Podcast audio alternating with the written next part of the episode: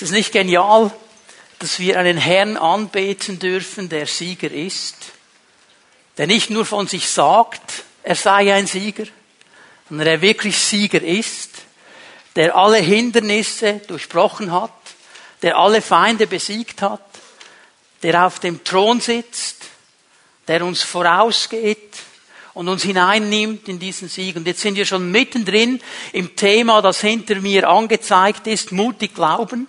Abraham, der auf diesem Bild vor seinem Herrn steht und ihn anbetet und preist und glaubt gegen jede Hoffnung, gegen alles, was die Natur ihm sagt, dass er trotzdem noch ein Kind bekommen wird, weil der Herr es verheißen hat, und dass aus ihm ein Volk werden wird, so zahlreich wie die Sterne am Himmel, mutig glauben. Das ist das große Thema, das wir auch heute Morgen uns miteinander anschauen. Ein Thema, über das man sehr lange und sehr viel sagen könnte. Es ist eines der Grundthemen, auch der Reformation. Es gibt ja diesen reformatorischen Dreisatz, den haben viele von euch vielleicht schon mal gehört. Sola fide. Allein der Glaube. Sola gratia.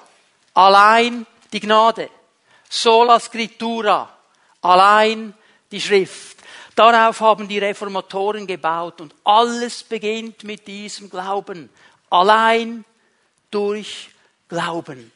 Und dieser Glaube ist eine Ermutigung für uns, eine Herausforderung für uns, auch eine Infragestellung. Mir fällt eines auf. Habe euch am Anfang dieser Predigtserie gesagt, dieser wichtige Punkt aus Römer 1, dass wir aus Glauben zum Glauben kommen und dass der Gerechte dann aus Glauben lebt.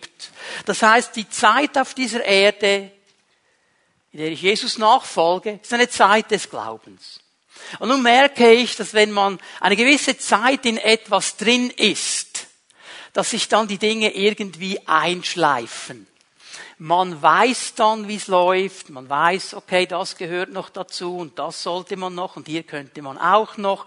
Und die Gefahr besteht auch bei Menschen des Glaubens, dass das irgendwann dieses Glaubensleben sich einfach einläuft und einschleift und man macht dann halt einfach.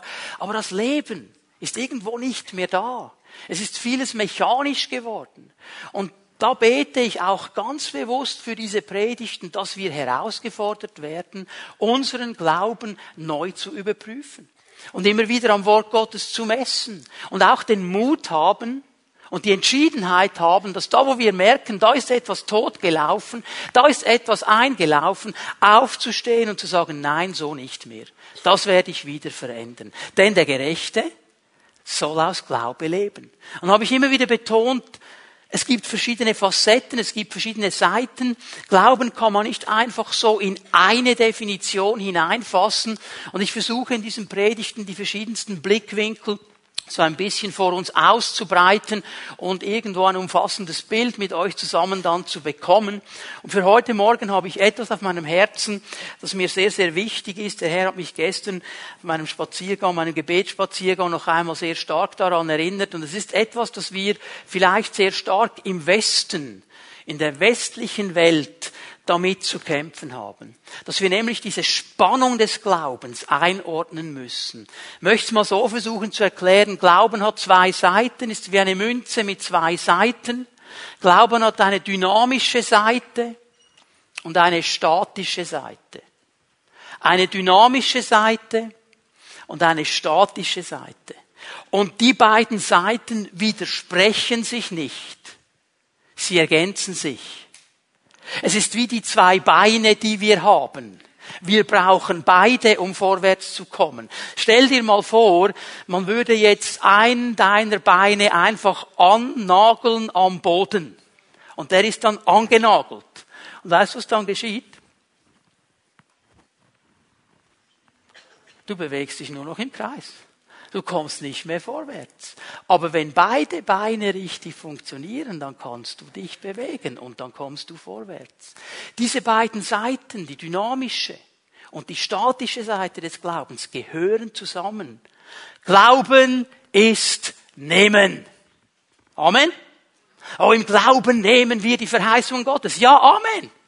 Glauben ist Bewegung. Im Glauben bewegen wir Berge. Amen. Halleluja, ja. Im Glauben gehen wir vorwärts. Halleluja, sage ich überall ja und Halleluja und Amen. Und wir Westler sind sehr schnell auf dieser Seite. Das ist dynamisch. Das ist Bewegung. Das ist Action. Das ist die dynamische Seite. Aber Glaube, Glaube ist auch ein tragfähiges Fundament. Glaube ist auch das Fundament meines ganzen. Und das ist ziemlich statisch. Und wir müssen verstehen, dass es beides braucht. Johannes 15 sagt Jesus zu seinen Jüngern und auch zu uns, ich nenne euch nicht mehr Sklaven, ich nenne euch Freunde. Ihr seid meine Freunde. Da freuen wir uns darüber, wunderbar Freunde Jesus zu sein. Und dann sagt er das ganz Wichtiges. Und ich habe euch auserwählt. Und ich habe euch gesetzt. Und hör mal, das ist jetzt ziemlich statisch.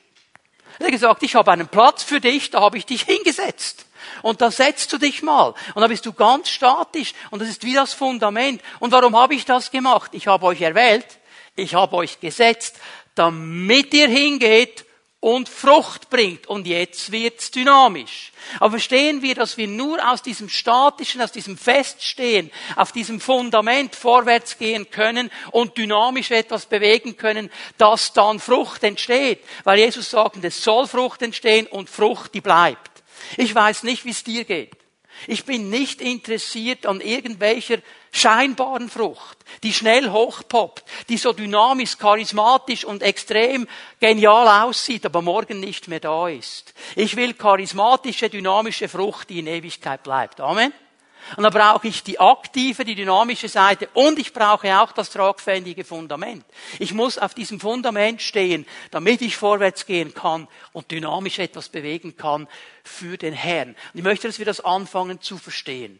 Ich habe in den letzten Wochen des letzten Jahres sehr viel mit dem Herrn über Gemeinde geredet und ich habe ihm mal gesagt, so in einem Gebet, Herr, wie siehst denn du die Pfimi-Band? Ich meine, es ist ja deine Gemeinde, gehört ja nicht mir gehört ja dir. Du bist ja das Haupt der Gemeinde. Du hast sie erkauft. Ja, wie siehst du denn? Was hast denn du zu sagen? Und da kam sehr schnell eine Antwort. Eine Antwort, die haben einige von euch vielleicht schon gehört. Ich habe sie an der Meet God Celebration anfangs dieses Jahres mal erwähnt. Ich habe im großen Leitertreffen zu den Leitern darüber gesprochen. Die Antwort kam sehr schnell. Hat gesagt, die Pfimi Bern ist eine Kirche, die lebt, eine Gemeinschaft, die bewegt und eine Familie, die trägt.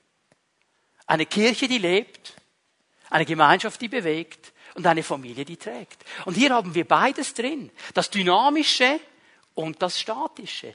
Eine Kirche, die lebt, ich möchte dich mal ein bisschen herausfordern, dir einen Gedanken aufzuschreiben. Stell dir doch mal die Frage, nimm dir vielleicht mal Zeit darüber zu beten, auch in der nächsten Woche. Ja, was heißt das Kirche, die lebt? Und was bedeutet es für mich? Mit was für einer Haltung komme ich in den Gottesdienst? Erwarte ich, dass der Gott des Lebens aktiv hier ist, dass er sich bewegt, dass er Menschen berührt, dass er seine Gnade und seine Kraft schenkt? Oder erwarte ich einfach ein frommes religiöses Programm? Hoffentlich werden die Lieder gesungen, die mir passen, dann ist alles toll. Und die Predigt, die sollte nicht zu herausfordernd sein, ein bisschen schon, aber die Seele auch noch ein bisschen streicheln. Und wenn dann alles gut ist und du hast ein gutes Feeling, dann war der Gottesdienst genial. Also was Kirche, die lebt, heißt, der Herr des Lebens ist hier.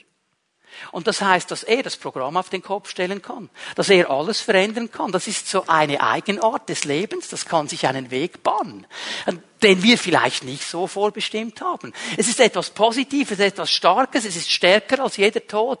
Können wir glauben, dass dieses lebensbejahende, ansteckende, positive Gott in unserer Mitte ist und Menschen berührt, nicht nur mich, sondern auch die anderen? Das ist Kirche, die lebt. Ja, Gemeinschaft, die bewegt. Das geht nur, wenn der Heilige Geist aktiv sein darf und wenn wir Glauben haben. Das geht nur so. Jesus hat seinen Jüngern gesagt, bleibt in Jerusalem und wartet. Statisch. Bis wann? Bis der Heilige Geist auf euch kommt. Dynamis ist das griechische Wort, die Kraft. Wenn wir dynamisch vorwärts gehen, brauchen wir Dynamis. Und wir müssen glauben können, wenn wir etwas bewegen wollen, dass Jesus sich bewegt durch uns. Die Zeichen werden folgen denen, die da glauben. Tote werden auferstehen, Kranke werden geheilt, Dämonen werden ausfahren und so weiter. All diese genialen Dinge. Gemeinschaft, die bewegt. Da brauchen wir den Geist Gottes und wir brauchen diesen Glauben. Da bewegt sich etwas. Und Familie, die trägt, das ist für mich das Fundament. Das ist für mich der tragfähige Boden, dass wir einen Raum schaffen können, wo jeder diesen Empfangsraum hat, sich zu entwickeln in das, was Gott in ihm sieht, wo wir einander unterstützen, wo wir miteinander vorwärts gehen, wo wir einander tragen. Dynamik, und Statik. Es gehört beides zum Glauben. Und wenn wir jetzt über Glauben gesehen haben und gesagt haben, hallo, Glauben ist mit Augen Gottes sehen, Vision haben, vorwärts gehen, das ist dynamisch, wunderbar. Wenn wir sagen, Glaube ist Beziehung, das ist auf der einen Seite dynamisch, auf der anderen Seite aber auch statisch. Wenn ihr über das Gebet des Glaubens nachdenkt, ist es sehr dynamisch. Und heute möchte ich euch eine weitere Facette aufzeigen. Glauben ist auch dankbare Hingabe. Glaube ist auch dankbare Hingabe. Und vielleicht hast du diese beiden Momente, dankbare Hingabe und Glaube, so noch nie zusammengebracht. Ich möchte dir das zeigen aus dem Wort Gottes. Du kannst mal Lukas 17 schon aufschlagen. Wir werden dann gleich ein paar Verse lesen, eine Begebenheit im Dienst von Jesus, das es einnimmt in das Thema. Ich möchte euch zuerst den Zusammenhang hier ein bisschen zeigen. Jesus ist mit seinen Jüngern auf dem Weg nach Jerusalem. Er hat seinen Jüngern klar gesagt, ich werde nach Jerusalem gehen und ich werde in Jerusalem sterben. Das war das Ziel. So, sie gingen auf dem Weg nach Jerusalem. Und auf diesem Weg nach Jerusalem kommt eine Gruppe von aussätzigen Menschen auf Jesus zu. Es waren zehn. Kommen auf ihn zu und sie kommen nicht nahe, weil sie haben genau gewusst, sie dürfen den Reinen nicht nahe kommen, denn sie sind unrein. So sie blieben also in einem Abstand zu Jesus stehen und sie rufen ihn an, um Hilfe. Und hier geschieht schon mal etwas Interessantes, wenn wir die Geschichte genau lesen. Viele von euch kennen ja das, den Begriff Kyrie eleison. Habt ihr schon gehört? Kyrie eleison. Herr, erbarme dich. Das ist ein Standardruf, auch ein Standardgebet, Herr, erbarme dich. Es ist interessant, dass diese Gruppe nicht sagt Kyrie eleison, sondern Epistata eleison. Meister, erbarme dich. Sie sind nicht so nah, dass sie verstanden haben, Jesus ist der Herr. Sie haben nicht ihre Knie gebeugt vor ihm sagen, du bist der Herr. Sie sagen, du bist ein Meister. Du hast Kraft. Du kannst Dinge bewegen. Also, du kannst schon etwas machen. Bitte schön, bewege dich doch für uns. Erbarme dich. Und Jesus hat Erbarmen. Und er sagt ihnen, gemäß der Tora, so wie es steht in der Tora, geh zum Priester. Lass dich checken. Wenn er dich für rein erklärt, bist du rein. Und jetzt gehen diese zehn auf den Weg. Und interessant, wie Glauben funktioniert. In dem Moment sagt das Wort Gottes, als sie sich auf den Weg machten, wurden sie gesund. Also sie mussten sich zuerst bewegen, okay? Dynamisch gehen sie auf den Weg. Der Priester sagt, ihr seid alle rein, ihr seid nicht mehr unrein, ihr seid geheilt. Und jetzt fangen wir an zu lesen. Vers 15 in Lukas 17. Einer von ihnen, kam zurück, als er sah, dass er geheilt war. Er pries Gott mit lauter Stimme, warf sich vor Jesu Füßen nieder und dankte ihm. Dieser Mann war ein Samaritaner. Jesus aber sagte, sind nicht alle zehn gesund geworden? Wo sind die anderen neun? Also hat Jesus jetzt nicht gewusst, wen er geheilt hat oder nicht? Er hat es genau gewusst. Ja, sagte, aber sind nicht alle zehn gesund geworden. Wo sind denn die anderen neun? Wo sind die eigentlich? Ist es keinem außer diesem Fremden in den Sinn gekommen, zurückzukehren und Gott die Ehre zu geben? Dieser Fremde bezeichnet einen Menschen aus einer anderen Nation. Einen, der nicht zugehörig ist zum Volk Gottes. Einer, der eigentlich außen steht. Und im Griechischen sagt Jesus, ist, hat sich kein anderer gefunden, der zurückkommt, um Gott die Ehre zu geben, als dieser Fremde, als dieser Nichtzugehörige, als dieser Outsider. Er ist kein Insider und er kommt zurück. Dann sagte er zu dem Mann, steh auf, du kannst gehen, dein Glaube hat dich gerettet. Wir sehen hier eigentlich die normale Antwort des Glaubens, oder es sollte die normale Antwort des Glaubens sein, eine dankbare Hingabe. Dieser Fremde kommt zurück Und er wirft sich vor Jesus nieder und er betet ihn an. Und er sagt ihm eigentlich, hier bin ich Herr, du bist der Chef, du bist der König, ich bete dich an, du bist Gott. Ich will dir dienen. Du hast so viel Segen in mich hineingelegt. Ich will dir mit einer dankbaren Hingabe antworten. Hier bin ich. Ich beuge mich vor dir. Ich werfe mich auf die Knie. Wisst ihr, was mich bewegt hat? Darf ich es mal ein bisschen spitz sagen? Die Neuen aus der Gemeinde, die sind nicht zurückgekommen. Das ist ja klar, oder? Meine, ich gehöre doch zu Jesus. Das ist doch mein Recht, dass ich geheilt werde. Bitte schön, mach mal etwas. Und wenn dann die Heilung kommt, ja, easy, ist ja klar, gehört mir doch. Ist mein Erbe. Der Außenstehende hat verstanden, um was es geht. Leute, wir haben uns manchmal so daran gewöhnt, an den Segen Gottes, dass wir nicht mehr dankbar sind. Dass wir nicht mehr verstehen, dass Glauben dankbare Hingabe ist. Und wir sehen in dieser Geschichte beide Seiten, das Dynamische und das Statische. Einmal die Dynamik, jawohl, wir glauben und wir gehen und die Heilung kommt und wir kommen zurück und weil Gott etwas getan hat in meinem Leben, weil durch Glauben etwas freigesetzt worden ist von Gott, gebe ich im Glauben ihm etwas zurück, meine Hingabe, meine Dankbarkeit, das ist das Fundament meines Lebens. Glauben ist dankbare Hingabe. Und darüber möchte ich mit euch heute Morgen ein bisschen nachdenken. Was bedeutet das? Dankbare Hingabe. Und ich möchte mit euch einen Abschnitt mir anschauen, des Apostels Paulus. Du kannst den zweiten Timotheusbrief schon mal aufschlagen. Und Paulus braucht in diesem Abschnitt in 2. Timotheus 2 drei Bilder, die eigentlich dankbare Hingabe porträtieren. Drei Dinge, die er uns vor Augen führt um zu zeigen, was dankbare Hingabe bedeutet. Und die möchte ich mir mit euch anschauen. Wir werden nicht alle schaffen heute Morgen, aber wir gehen mal mutig vorwärts und lesen mal 2. Timotheus 2, Vers 3 und 4 und sehen in diesen beiden Versen mal das erste Bild, das Paulus braucht. Sei als ein guter Soldat Jesu Christi bereit, zusammen mit mir für das Evangelium zu leiden. Kein Soldat, der in den Krieg zieht, lässt sich durch die Dinge des täglichen Lebens von seinen Aufgaben ablenken. Schließlich möchte er, dass der, der ihn angeworben hat, mit ihm zufrieden ist. Das erste Bild, das erste Bild für dankbare Hingabe, das Paulus uns hier zeigt, ist ein Soldat. Das Bild eines Soldaten. Er spricht dann noch vom Sportler und er spricht noch vom Bauern. Interessant ist, dass er für den Sportler und für den Bauern je einen Vers braucht. Für den Soldaten braucht er zwei. Das scheint ihm also besonders wichtig zu sein. Da muss er ein bisschen mehr erklären. Und dieses Bild des Soldaten weist uns hin auf diese dankbare Hingabe und uns fordert es heraus. Uns im Westen fordert es heraus, uns als Schweizer fordert es sowieso heraus. Wir sind neutral. Wir brauchen ja keine Soldaten, oder? Wir sind neutral. Wir mischen uns nirgends ein. Es gibt keine Händel, es gibt keine Streitereien. Wir waren im Ersten Weltkrieg neutral. Wir waren im Zweiten Weltkrieg neutral. Wir sind neutral. Unsere Soldaten in der grünen Uniform, die braucht höchstens mal an der Grenze, aber die würden nie kämpfen. Wir brauchen keine Soldaten. Und überhaupt, wer will von Kampf sprechen? Ist doch viel schöner, wenn wir vom Frieden sprechen, oder? Vom Frieden und alles wunderbar. Aber hier spricht die Bibel einen klaren Text aus und sagt, wir sind Soldaten und wir sind in einem geistlichen Kampf. Und hör mal, wir sind in diesem geistlichen Kampf, ob mir das jetzt passt oder nicht.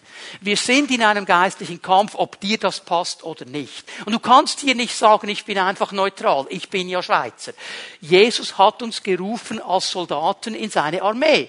Und meine dankbare Hingabe geht auch in diesem Bereich. Nun, dieses Soldatsein, dieser Kampf ist nicht ein natürlicher Kampf. Wir kämpfen nicht gegen Menschen. Wir kämpfen gegen geistliche Realitäten. Wir kämpfen gegen geistliche Dinge. Hier sind wir aufgerufen, vom Wort Gottes diese Soldaten zu sein. Ich möchte drei Fragen uns einfach mal vorlegen heute Morgen, die uns ein bisschen helfen, äh, festzulegen, wie sehen wir denn das mit diesen Soldaten? Und die erste Frage, die ich uns stellen möchte, bin ich bereit, für meinen Glauben zu kämpfen?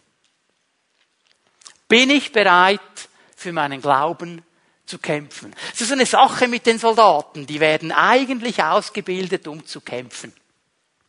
Bin ich bereit, für meinen Glauben zu kämpfen. Und es ist mir aufgefallen, wie stark Paulus in den Timotheusbriefen, wo er zu Timotheus spricht, immer wieder von diesem Kampf spricht, ihn immer wieder auf diese Dimension anspricht. Warum? Weil der Charakter des Timotheus, Timotheus wäre ein guter Schweizer. Wäre ein guter Schweizer.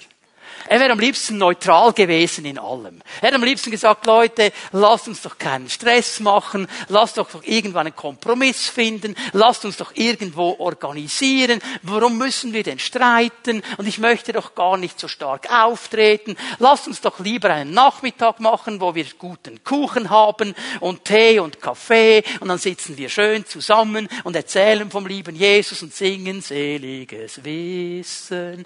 Jesus ist, ist doch schön, oder? Ja, ist doch schön. Ist wirklich schön. Aber Paulus muss ihm sagen, hey Timotheus, ist auch ein Teil deines Dienstes, aber du bist auch ein Kämpfer. Du bist berufen zu kämpfen. Schau mal, was er ihm sagt im ersten Timotheus, im ersten Kapitel in Vers 18. So sieht also der Auftrag aus, den ich dir anvertraue, Timotheus, mein lieber Sohn. Er stimmt mit den prophetischen Aussagen überein, die seinerzeit über dich gemacht wurden. So, er betont mal zwei Dinge. Sagt Timotheus, du hast einen Auftrag. Und zweitens, Timotheus, du hast prophetische Äußerungen über dein Leben gehört. Darf ich mal hineinfragen, ist jemand hier, der von Gott prophetisch über sein Leben schon mal gehört hat? Dann darf ich mal die Hände sehen. Ja? Okay, für alle anderen beten wir, dass Gott mal prophetisch zu dir spricht. Gott spricht prophetisch in ein Leben hinein. Und jetzt sagt Paulus etwas ganz Interessantes. Er sagt nämlich, warum hast du das bekommen? Damit du gestärkt durch diese Zusagen, dass du einen Auftrag hast, dass du prophetische Worte über dein Leben hast, dass du gestärkt durch diese Zusagen den guten Kampf kämpfst. Du sollst kämpfen.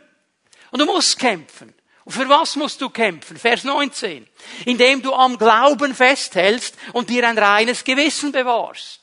Diese beiden Dinge werden angegriffen.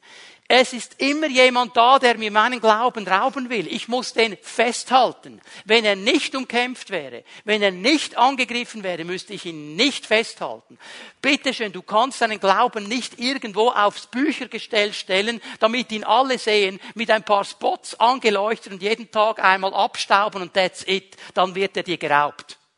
Du musst ihn festhalten. Und das ist Kampf, weil der Feind, das Umfeld, die Dinge, die du mit natürlichen Augen siehst, die werden dir dauernd sagen, geht nicht, du wirst untergehen, wird nicht funktionieren, kann nicht sein, ist Illusion, so nicht. Du musst deinen Glauben festhalten. Und das gute Gewissen. Was bedeutet das? Geht zusammen. Das gute Gewissen, ich möchte es mal so sagen, das, was ich sage, muss dasselbe sein, was ich tue. Und was ich tue, muss das sein, was ich sage. Und das ist eigentlich der Punkt, den er hier sagt. Meinen Lebenswandel ist nicht nur das Sagen, sondern auch das Tun. Und das ist der Kampf, den ich habe. Ich gebe euch noch eine Stelle. 1. Timotheus 6, Vers 12.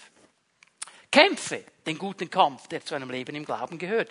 Der gute Kampf des Glaubens. Das ist ein guter Kampf, sagt Paulus. Den musst du aber kämpfen, Timotheus. Und gewinne den Siegespreis, das ewige Leben, zu dem Gott dich berufen hat. Erinnere dich immer wieder daran, dass du dich vor vielen Zeugen klar und offen zu deinem Glauben bekannt hast. Es ist ein guter Kampf, aber es ist trotzdem ein Kampf. Und warum ist es ein guter Kampf? Weil Paulus davon ausgeht, dass wir ihn gewinnen. Weil er davon ausgeht, dass wir den Siegeskranz erreichen werden, dass wir ihn erhalten werden. Es ist ein guter Kampf, aber es ist ein Kampf. Leute, wir müssen neu verstehen, das war für die Leute, die das damals gehört haben, eine ganz andere Sache als für uns. Dass Soldat zu sein ein gefährlicher Beruf ist. Soldat bedeutet Kampf. Soldat bedeutet, ich kann in Kampfhandlung verwickelt werden. Ich kann verletzt werden. Ich kann Schaden nehmen an meinem Leben, an meinem Leib. Es ist eine gefährliche Sache. Soldat zu sein bedeutet Leiden. Oder wenn die jungen Männer und Frauen dann in der RS sind und dann erzählen sie, oh, da müssen wir so einen Riesenmarsch machen, 10, 15, 20 Kilometer mit vollem Gepäck, das war so schlimm und Überlebenswochen, boah, Krise. Und da denke ich, wir jammern schon auf hohem Niveau. Was war in der damaligen Zeit? Wenn da ein Soldat gehört hat in Rom, abmarschieren nach Jerusalem, dann hat er wirklich mal zu marschieren. Der ist nicht in ein Jumbo reingesessen und ist schnell rüber gechattet. Und dann mit dem gar nach, vom Tel Aviv Flughafen rauf nach Jerusalem. Der musste mal von Rom schön nach unten gehen an den Absatz. Da hat er vielleicht ein Schiff. Und dann ist er irgendwo gelandet und da musste er weiter marschieren. Und das waren ja alles top ausgebaute Wanderwege. War alles wunderbar. Und dann hatten ja alle diese wunderbaren luftgefederten Schuhe mit der Wohlfühlsohle. War, ja, okay. Das war Leiden.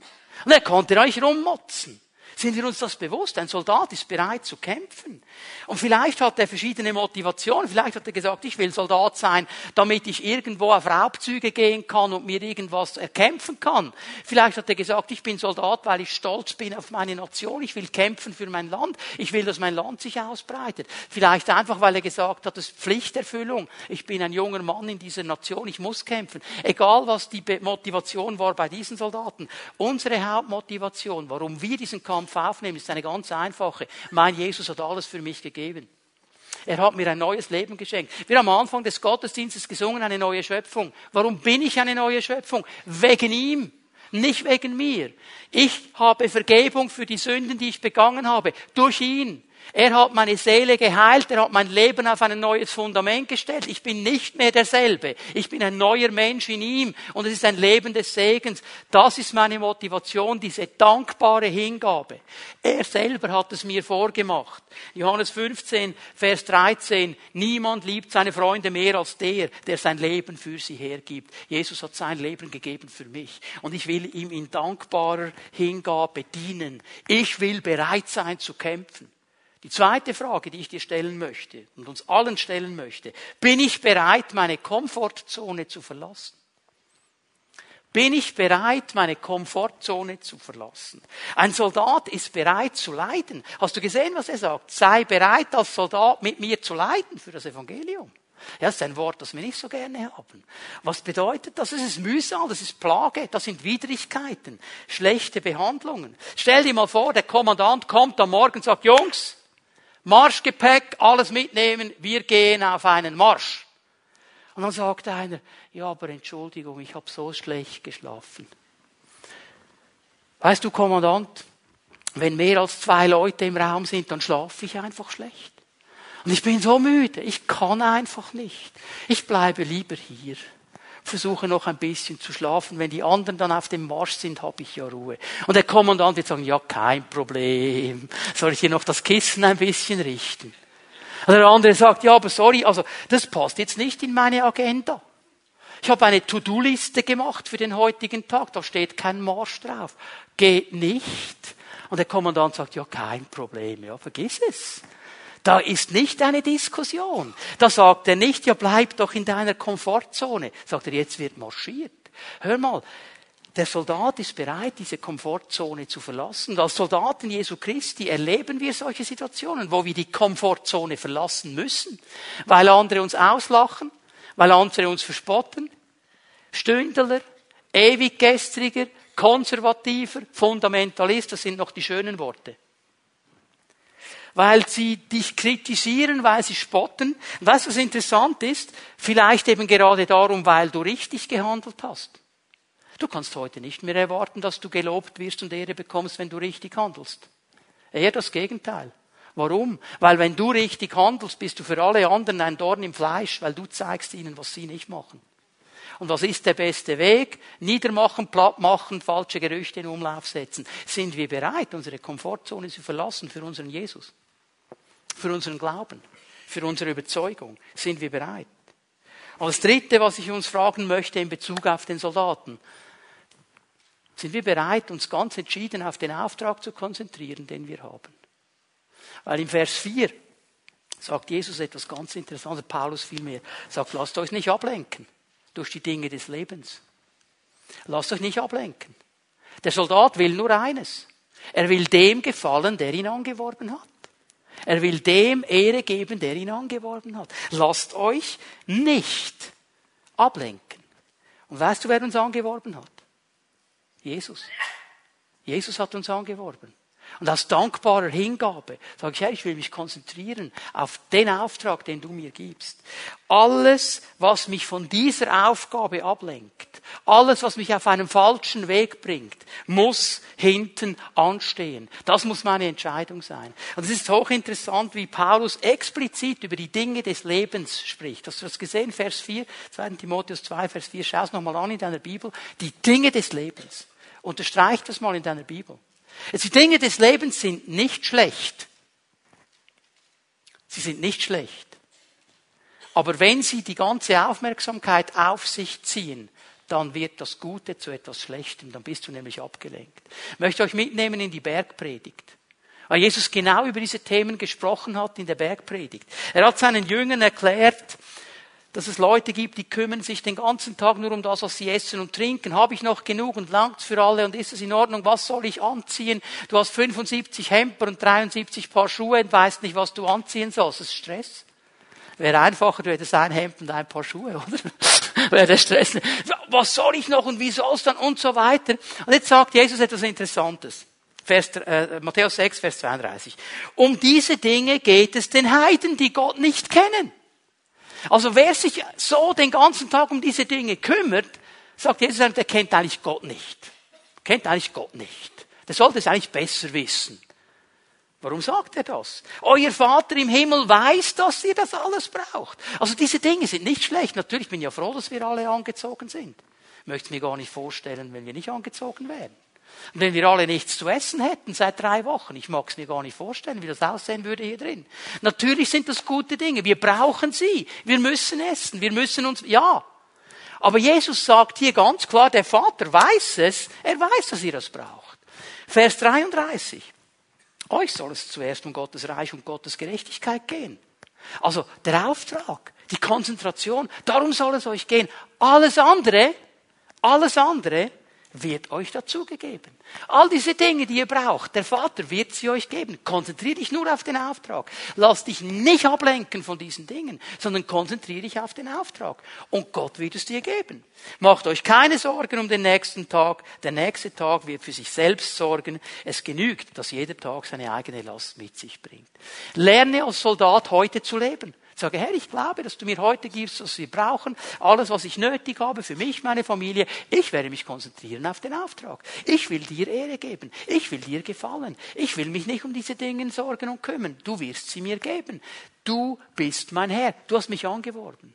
Und jeder Soldat wusste das in der damaligen Zeit. Wenn du, sagen wir, in der römischen Armee angeworben warst, du hast gewusst, du bekommst einen Sold. Und ein Teil dieses Soldes wurde dir direkt abgezogen, weil du hast Essen bekommen, du hast Uniform bekommen, Kleidung, und du hast die ganze Ausrüstung bekommen, die du brauchst. War für dich gesorgt, sobald du in der Armee warst. Und genau dasselbe ist mit der Armee Gottes. Konzentriere dich auf den Auftrag. Und Gott wird dir alles andere dazugeben. Aber es ist eine dankbare Hingabe, zu sagen, Jesus, ich bin bereit zu kämpfen, ich bin bereit, meine Komfortzone zu verlassen und ich bin bereit, alles auf die Seite zu legen, das den Auftrag behindert in meinem Leben. Und jetzt geht Paulus weiter, er bringt uns ein zweites Bild, 2. Timotheus 2, Vers 5. Kein Sportler, der an einem Wettkampf teilnimmt, kann den Siegeskranz bekommen, wenn er nicht den Regeln entsprechend kämpft. So, jetzt kommt das Bild des Sportlers. Nach dem Soldaten bringt Paulus das Bild des Sportlers. Auch hier möchte ich ein paar Dinge einfach herausstreichen. Man könnte viel dazu sagen. Ihr werdet dann gleich merken, Paulus hat diese Sportbilder geliebt. Er hat immer wieder diese Sportbilder gebracht. Und wir können sehr viel lernen, auch heute noch aus der Welt des Sportes. Das ist eine interessante Analogie hier. Das erste, was mir auffällt, der Sportler will gewinnen. Er will gewinnen. Und er weiß, ich werde nur dann gewinnen, wenn ich mich mit ganzer Kraft auf diesen Sieg ausrichte. Wenn ich ihn wirklich will. Die Italiener haben ein schönes Wort, la grinta. Deve, devi aver la grinta dieser Mumm, dieser Biss, dieser Schneid nicht loszulassen, Grinta. Weißt du, manchmal sage ich, Herr, wir brauchen ein bisschen mehr Grinta. Wir müssen ein bisschen mehr von dieser Grinta bekommen. Diese Ausrichtung, dran zu bleiben und zu sagen, ich will gewinnen. Ich will nicht nur einfach mitlaufen, ich will gewinnen. Jeder Sportler weiß seines. Ohne Fleiß, ohne Einsatz, ohne Training kann ich nichts gewinnen. Das fällt mir nicht einfach so in den Schoß, weil ich ein netter und ein lieber bin. Ich muss mich investieren. Ich lese immer wieder mal so Interviews, auch mit Sportlern. Ich möchte euch ein paar Dinge hier mal rausnehmen, weil mir ist etwas aufgefallen. Von diesen Sportlern kann man wirklich viel lernen. Nicht, dass die jetzt alle gläubig wären, aber gewisse geistliche Prinzipien haben sie verstanden, ohne zu wissen, dass es geistliche Prinzipien sind und haben das in ihr Leben integriert. Ein Fußballer, er sagt von sich, ich, ist ein Profifußballer, sagt, ich habe ich hab eigentlich kein Talent. Ich habe viel weniger Talent als alle anderen in meiner Mannschaft. Aber ich will spielen und ich will gewinnen. Und ich habe gemerkt, ich habe kein Talent, aber eines kann ich. Mit Fleiß und mit Einsatz trainieren und mich hineingeben und helfen und mittragen. Talent habe ich nicht. Alle anderen in der Mannschaft haben viel mehr als ich. Aber ich habe verstanden, ich will gewinnen. Und mit Fleiß und mit Energie und mit Hingabe werde ich ein Teil des Siegerteams sein. Also hör auf zu sagen, ich kann nicht, ich bin nichts, ich habe kein Talent. Gott hat dir eh mindestens eins gegeben. Fang an, das einzusetzen. Fang an, den Sieg zu sehen. Ich habe als Jugendlicher gerne Tennis gespielt. Das war zur Zeit von Boris Becker. Kennt ihr den noch? Den Bobbele. Das ist schon lange her. Okay. Ich habe gern Tennis gespielt, äh, hat mir gefallen, auf dem Platz zu stehen, Tennis zu spielen und so. Aber ich bin kein Roger Federer, habt ihr gemerkt, gell, dass ich nicht Roger bin. Okay. Ich bin nicht Roger Federer. Ich würde es mal so sagen, ich bin eher so ein Casual Tennis Player, so ein Hobby Tennis Player. Gefällt mir ab und zu, ah, selten komme ich dazu, wenn ich mal dazu komme, gefällt mir das. Aber Roger ist ein ganz anderes Kaliber. Das ist seine Lebenshingabe. Der hat mit ganzer Kraft, mit ganzer Ausrichtung, mit ganzer Energie nur dieses Ziel vor Augen. Ich will Wimbledon gewinnen. Ich will Roland Garros gewinnen. Ich will Grand Slam Sieger sein. Das ist seine ganze, das ist kein Casual Tennis Player. Das ist ein Profi. Einige würden so sagen, ist ein Pickte. Kannst du auch so sagen. Aber es gehört ja dazu, diese Hingabe. Man muss diese Hingabe haben. Und weißt du, mir fällt eines auf. Es ist ein großer Unterschied zwischen einem Hobbychristen und einem Profi-Christen. Es gibt beide. Es ist ein Unterschied, ob du ein Casual-Christ bist oder ein hingegebener Christ. Ja, der Casual-Christ, der Hobby-Christ, der sagt, ja, wenn ich Lust habe, wenn es mir passt, wenn ich so einen guten Mut habe, wenn alles stimmt rundherum, wenn ich meinen Smoothie am Morgen bekommen habe, die Frau nett war, die Kinder ganz lieb, dann können wir darüber nachdenken. Wenn es in meine Freizeitpläne hineinpasst, ja, irgendwie könnte man schon mal darüber nachdenken. So hobbymäßig halt. Aber mit jemandem gesprochen vor einigen Jahren über Dienst und über Hingabe, dann sagt er mir, was meinst du eigentlich, ich kann nicht noch mehr Zeit aufwenden, hab noch andere Hobbys. Originalton, ich habe noch andere Hobbys.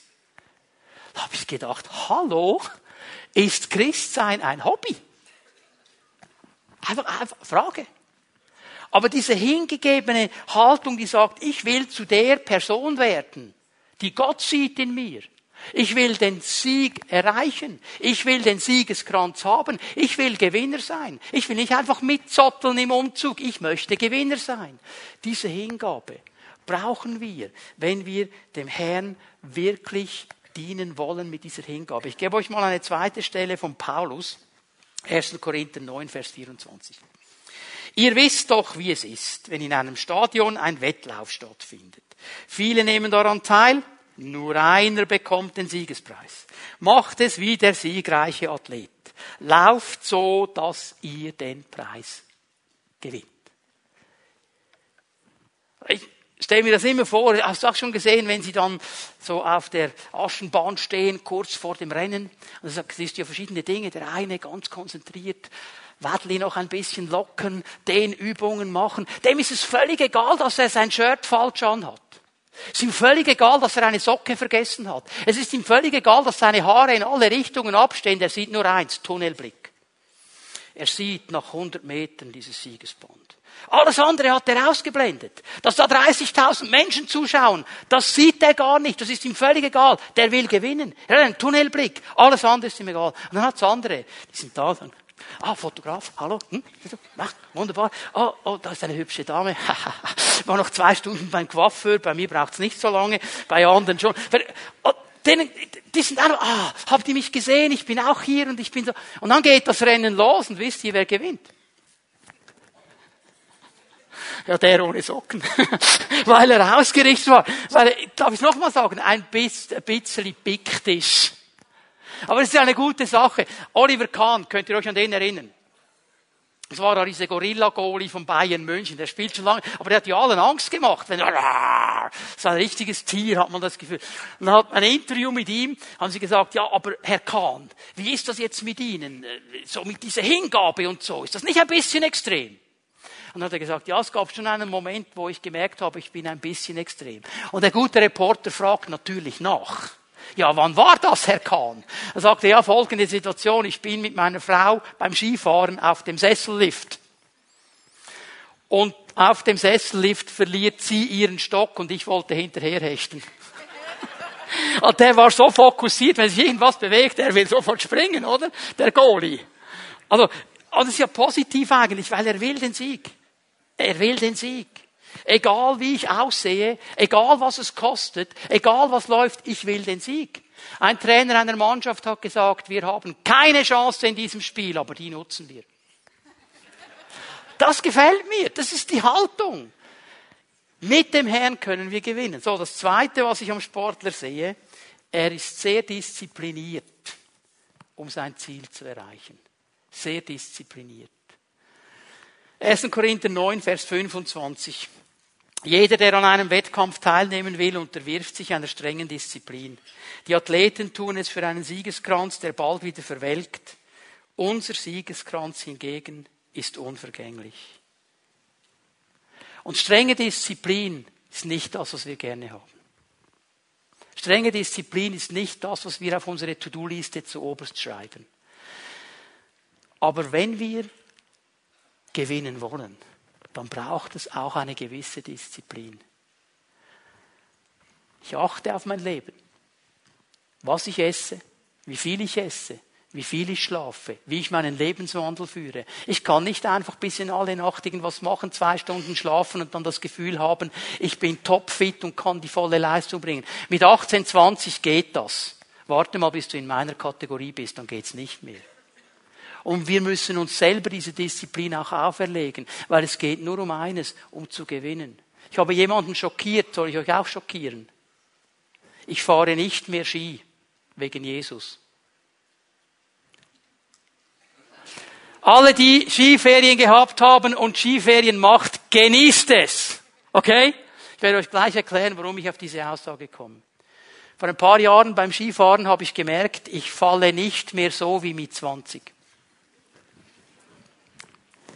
Und ich habe einfach gesagt, okay, ich will es mir nicht leisten zu stürzen beim Skifahren, obwohl ich sehr gerne Skifahre und ein Bein zu brechen oder einen Arm zu brechen und auszufallen im Dienst. Jesus, du bist mir wichtiger als Skifahren. Ich will dir dienen. Ohne gebrochene Arme, ohne gebrochene Beine. Für mich, nicht für dich. Geh Skifahren, genieße es. Okay? Disziplin in meinem Leben. Ja, vorletzte Woche waren wir in den Bergen. Und ich habe die Skipiste gesehen und es. So, okay, Herr. Es gibt Wichtigeres. Warum mache ich das? Warum macht das der Sportler? Nicht, weil er muss, weil er will weil er will. Er will den Siegespreis. Er will gewinnen. Es ist meine dankbare Hingabe. Jesus, du hast für mich alles gewonnen. Silas hat es gesagt. Er hat die Schlüssel des Todes und des Totenreiches für mich gewonnen, damit ich leben kann. Herr, ich will mir dankbar mich hingeben, um für dich alles zu gewinnen, was ich gewinnen kann. Hat ein interessantes Gespräch mit einem ungläubigen jungen Mann der mit mir gesprochen hat, und geht es ein bisschen um Disziplinen. Irgendwie sagt er zu mir, ja, weißt du, ich arbeite auch mit einem Christen zusammen. Er sagt, er sei Christ. Geht auch in einer Gemeinde. Aber ist kein Christ. Da habe ich gedacht, das ist jetzt interessant. Wieso weißt du, was ein Christ ist und was nicht? Wie kommst du jetzt darauf? Da sagt er zu mir, er ist nicht so wie du. Oh, jetzt wurde ich aber nervös. Ja, was meinst du jetzt damit? Ja, also der sagt, er sei Christ und er gehe in eine Gemeinde. Der flucht, er ist unpünktlich, er kommt zu spät, geht zu früh, er säuft wie ein Loch, er raucht wie ein Schlot und er ist hinter allen Frauenherren jeden Woche eine neue. Du bist anders, das ist kein echter. Disziplin. Es wird sichtbar. Es wird sichtbar. Verstehen wir? Es ist eine Entscheidung, die wir treffen, diesem Herrn zu dienen. Oft haben wir in der Gemeinde eine falsche Haltung. Ich möchte das wirklich bewusst klar adressieren. Unsere Haltung ist so oft, ich will alles, aber ohne Aufwand. Ich will alles, aber ohne etwas dafür zu machen. Jesus, ich habe das Recht auf deinen Segen, bitte schön, hier bin ich, downloade das Zeugs. wenn wir wirklich verstehen, dass er der König aller Könige ist und dass er der Herr ist, muss ich jetzt gar nichts mehr dazu sagen. Und jetzt eine ganz wichtige Sache zum Abschluss. Jetzt kann, die einen haben schon angefangen innerlich so, mm, jetzt muss ich mich anstrengen, Disziplin, tja. Wir schaffen es nicht aus eigener Kraft. Das schaffen wir nicht aus eigener Kraft. Und ich bin so dankbar, dass der Herr uns auch nicht sagt, du musst es aus eigener Kraft machen. Das ist der Unterschied zum Sportler, der muss aus eigener Kraft, wenn er Jesus nicht kennt. Aber wir nicht, und das hängt jetzt mit meinem nächsten Punkt zusammen. Der Sportler fokussiert sich auf sein Ziel. Der Athlet tut alles für einen Siegeskranz, der bald verwelkt. Unser Siegeskranz hingegen ist unvergänglich. Wir haben einen anderen Fokus, ein anderes Ziel. Der Siegeskranz, den werde ich nicht aus eigener Kraft erreichen können, aber mit der Hilfe Gottes. Ganz wichtige Bibelstelle, Philipper 2, Vers 13. Philipper 2, Vers 13. Gott selbst ist ja in euch am Werk und er macht euch nicht nur bereit, sondern auch fähig, das zu tun, was ihm gefällt. Es ist die Kraft Gottes. Er macht mich bereit, siegen zu wollen und er macht mich fähig zu siegen. Das ist nicht meine Kraft. Das ist nicht meine Disziplin aus mir. Es beginnt mit meiner Entscheidung. Es beginnt mit meiner Hingabe. Ich sage, Jesus, das will ich. Ich will Soldat sein. Ich will Sportler sein aber ich brauche deine Kraft und du gibst mir deine Kraft. Er ist der Anfänger und Vollender unseres Glaubens.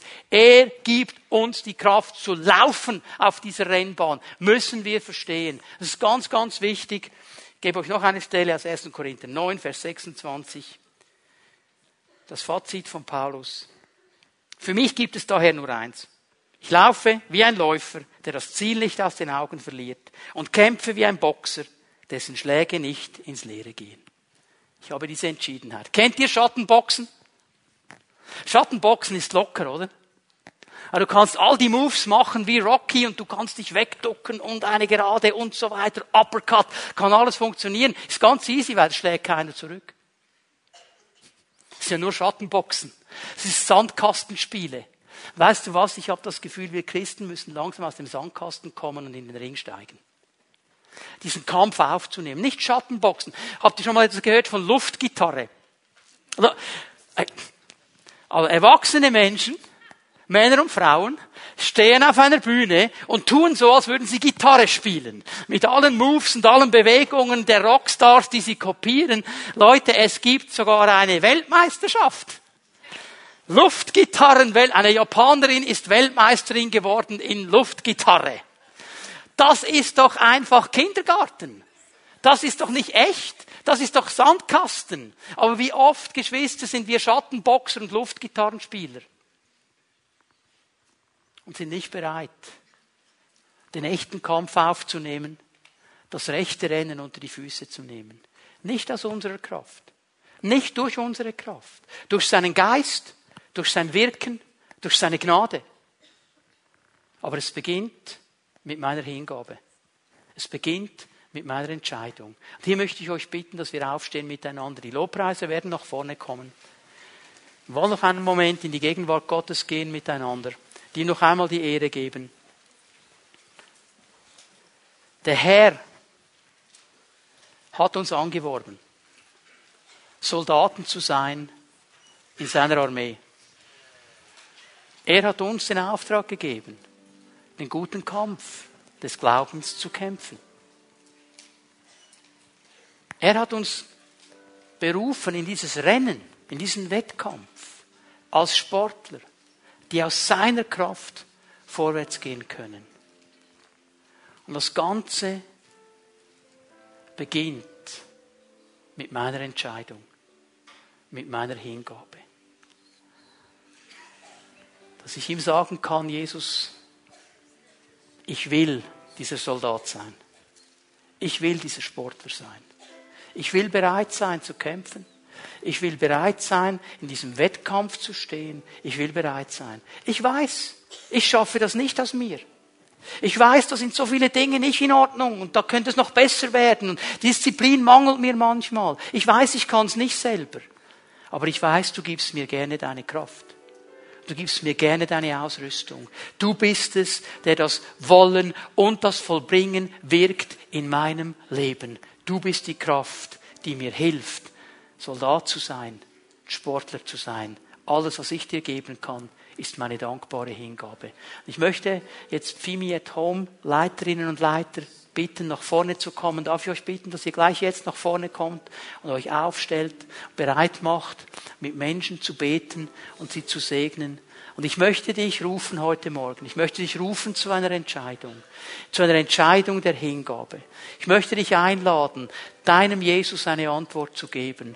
Wenn du sagst, ich will dieser Soldat sein, ich will dieser Sportler sein, dann hab doch einfach den Mut, hier nach vorne zu kommen, zu einem dieser Leiter zu gehen. Und sie werden dir die Hände auflegen, sie werden einfach beten, dass die Kraft Gottes über dein Leben kommt. Weil uns selber können wir es nicht. Aber durch die Kraft Gottes können wir den Siegeskranz erreichen, können wir den guten Kampf kämpfen und gewinnen. Nicht, weil wir gut sind, aber weil er in uns stark ist. Aber es braucht meine dankbare Hingabe.